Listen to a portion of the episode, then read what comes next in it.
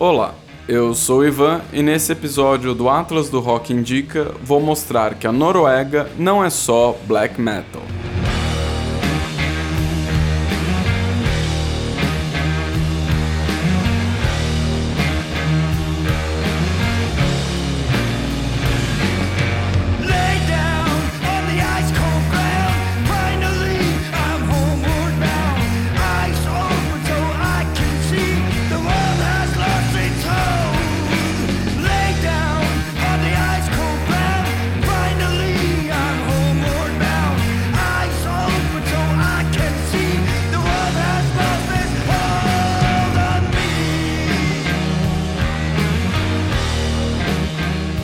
Noruega é um país da Escandinávia, lá no norte da Europa, conhecido pelos fiords, que são as encostas montanhosas, pelo petróleo e pelo black metal. Muita gente se refere ao black metal norueguês como um estilo em si próprio, um estilo que infelizmente é mais conhecido por suas polêmicas do que por suas qualidades musicais. A cena de metal da Noruega virou manchete mundial principalmente na década de 1990, por causa de suicídios, assassinatos, queima de igrejas e envolvimento com ideologias extremistas. Todos esses eventos grotescos destacaram a presença do black metal na Noruega e criaram essa associação recorrente entre o país e o estilo musical. Porém, existem muitas bandas na Noruega que não são de black metal e o objetivo desse episódio é falar sobre algumas dessas bandas.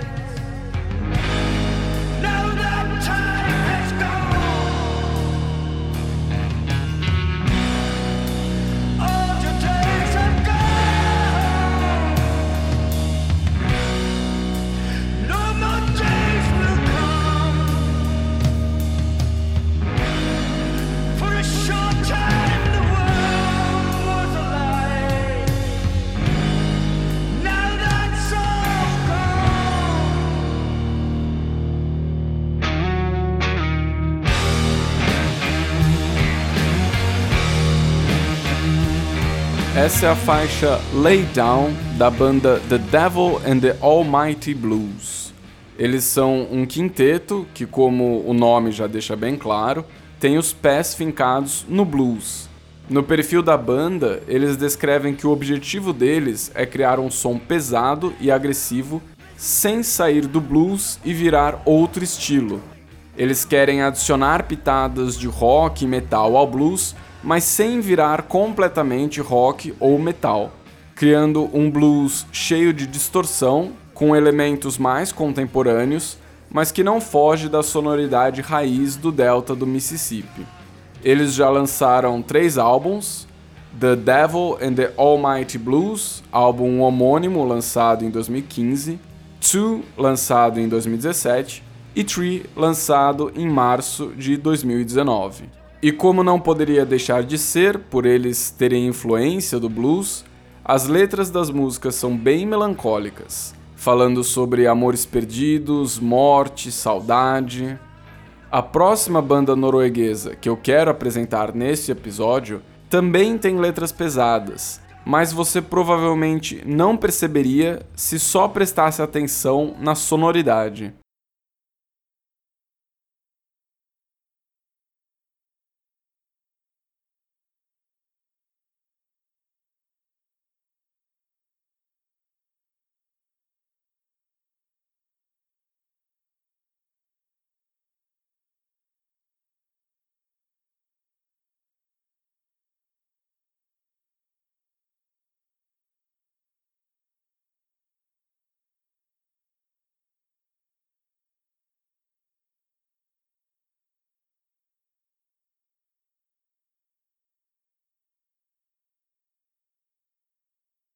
Moron Police é um quarteto com integrantes multi-instrumentistas. Eles não têm os vocais agressivos do black metal, nem a cadência melancólica do blues. Mesmo assim, os temas abordados pela banda Moron Police são muitas vezes temas pesados. Eles têm letras sobre guerra, morte, corrida armamentícia, política, crise de identidade, mas sempre com uma sonoridade vibrante, cheia de energia e com um pouco de bizarrice prog.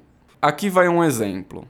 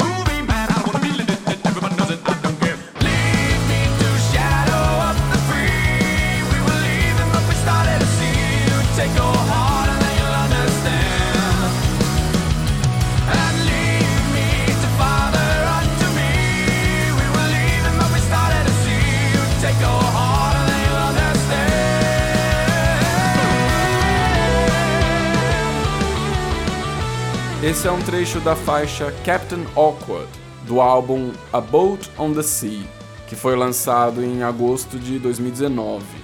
Esse é o terceiro e mais recente álbum da banda Moron Police. O grupo foi formado em 2008, lançaram o primeiro álbum, The Propaganda Machine, em 2015, o segundo álbum, Defenders of the Small Yard, em 2014 e agora, depois de uma espera de 5 anos, lançaram finalmente o terceiro álbum. E com a terceira banda desse episódio, nós vamos retornar à sonoridade sombria e melancólica.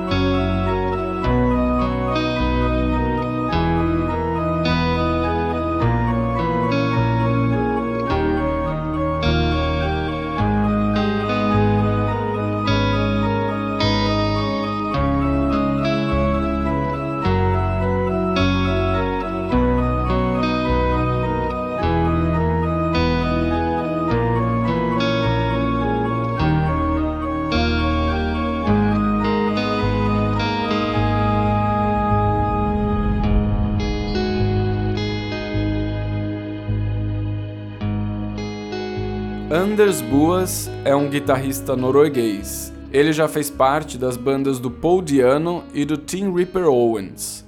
Em 2017, ele lançou o primeiro do que seria uma trilogia de álbuns conceituais instrumentais. The Witches of Finnmark são três álbuns inspirados por um evento real, que foi a caça às bruxas que aconteceu na região de Finnmark, no norte da Noruega, entre os séculos 16 e 17. Na descrição do álbum, o guitarrista Anders Buas diz que se baseou no livro At the Gates of Hell do historiador Rune Blixragen. Esse livro conta como foi a perseguição, julgamento e execução das pessoas acusadas de bruxaria naquela região. 135 pessoas foram a julgamento, principalmente mulheres, e 91 delas foram queimadas vivas. O primeiro álbum dessa trilogia foi lançado em 2017, o segundo em 2018 e o terceiro agora em novembro de 2019. Antes de terminar esse episódio com uma faixa dessa trilogia, eu quero pedir que, se você gosta do Atlas do Rock, siga-nos no Twitter e no Facebook e compartilhe esse episódio. Toda vez que você ajuda a divulgar o Atlas do Rock, você contribui para que o programa continue. E para fechar esse episódio, vamos com a faixa Firehorn, que está no terceiro álbum da trilogia The Witches of Finnmark, do guitarrista Anders Boas.